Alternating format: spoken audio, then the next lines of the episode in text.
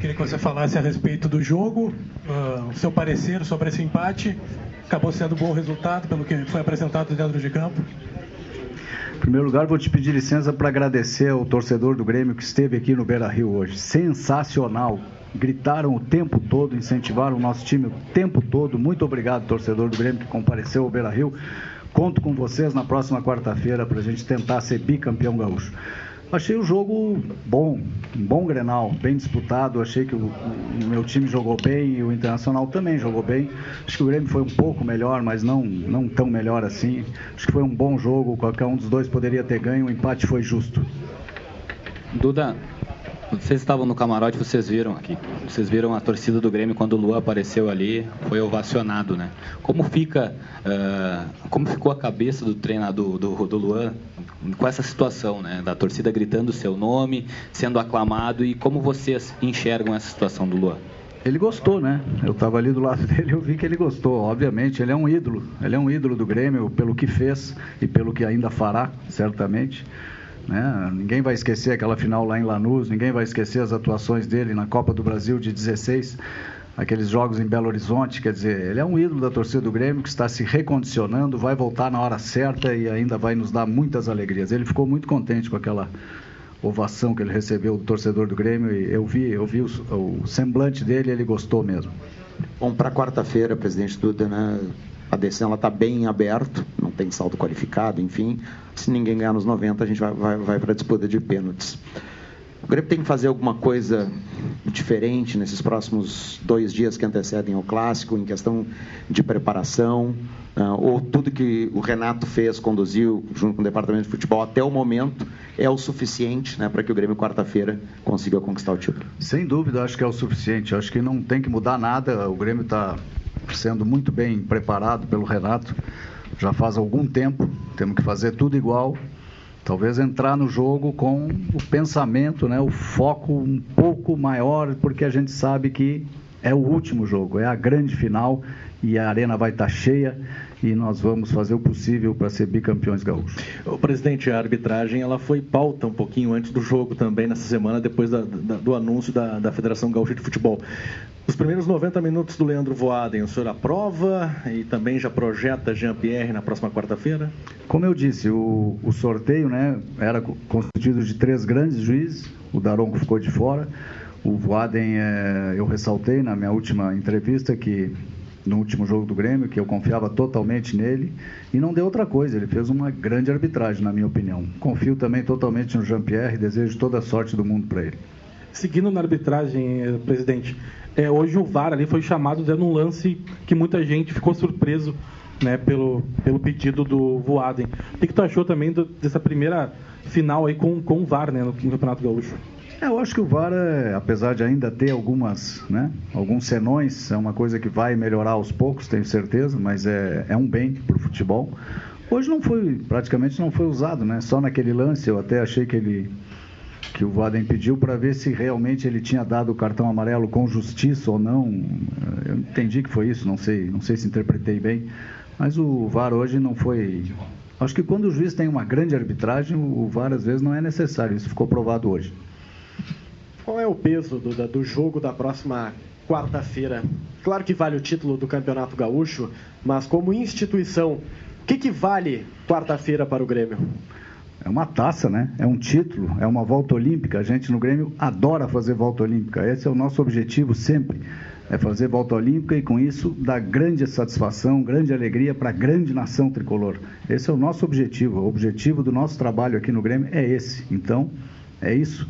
Tá bem, não tem o peso de uma Libertadores? Não tem, mas é o galchão, a gente é daqui, a gente mora aqui, é, é contra o nosso maior rival, tem um peso muito grande.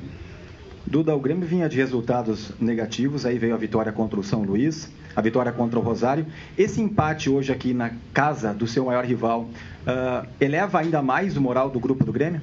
Acho que eleva pelo não pelo empate em si, porque né, é, é um bom resultado jogando fora de casa, mas não não é uma grande vantagem tratando-se de um clássico, né? A finalíssima é quarta-feira lá na arena.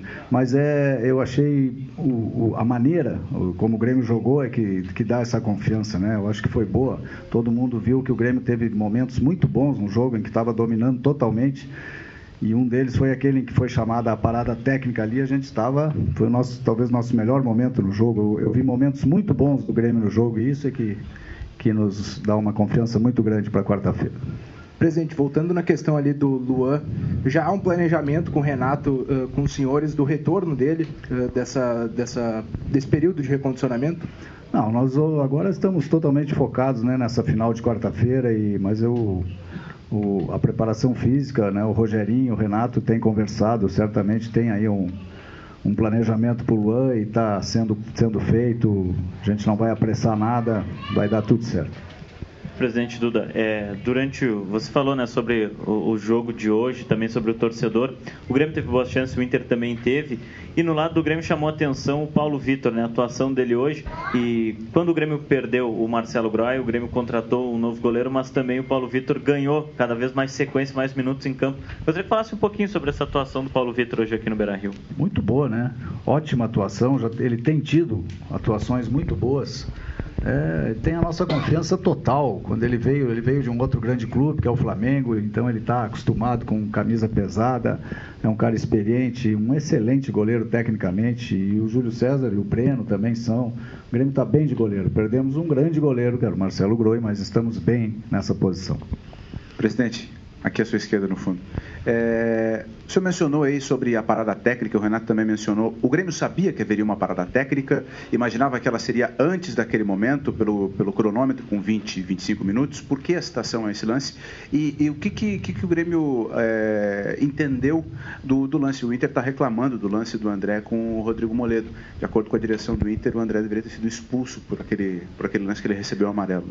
Sobre a parada técnica, normal, tranquilo. A gente só citou, acho que o Renato também teve essa mesma intenção que eu, que eu tive, é, como um acaso, assim, por acaso, aquele era um momento muito bom do Grêmio. Eu estava vendo que o Grêmio estava comandando o jogo, praticamente só o Grêmio jogava naquele momento, o Inter se defendia.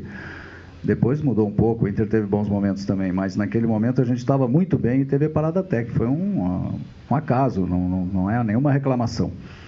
Ela estava prevista assim. O, o, lance do André, eu não sei, lá de cima fica difícil de ver. Eu não vi nada no lance, sinceramente. Eu vi uma coisa um, acidental, né? Talvez ele tenha batido no, no, rosto do jogador do Inter, não sei nem com que parte do corpo, mas acho que foi uma coisa acidental. Talvez ele tenha sido um pouco, uh, assim, não, cuida, não cuidadoso, então, como deveria ser, e por isso o amarelo. Não sei, não, lá de cima é difícil. Bom, eu lhe perguntei até depois do jogo da Libertadores sobre questão de arbitragem.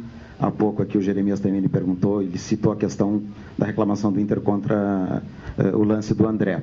E a direção do Inter está né, tá concedendo a sua entrevista do outro lado lá e algumas reclamações, além da arbitragem, sobre o VAR.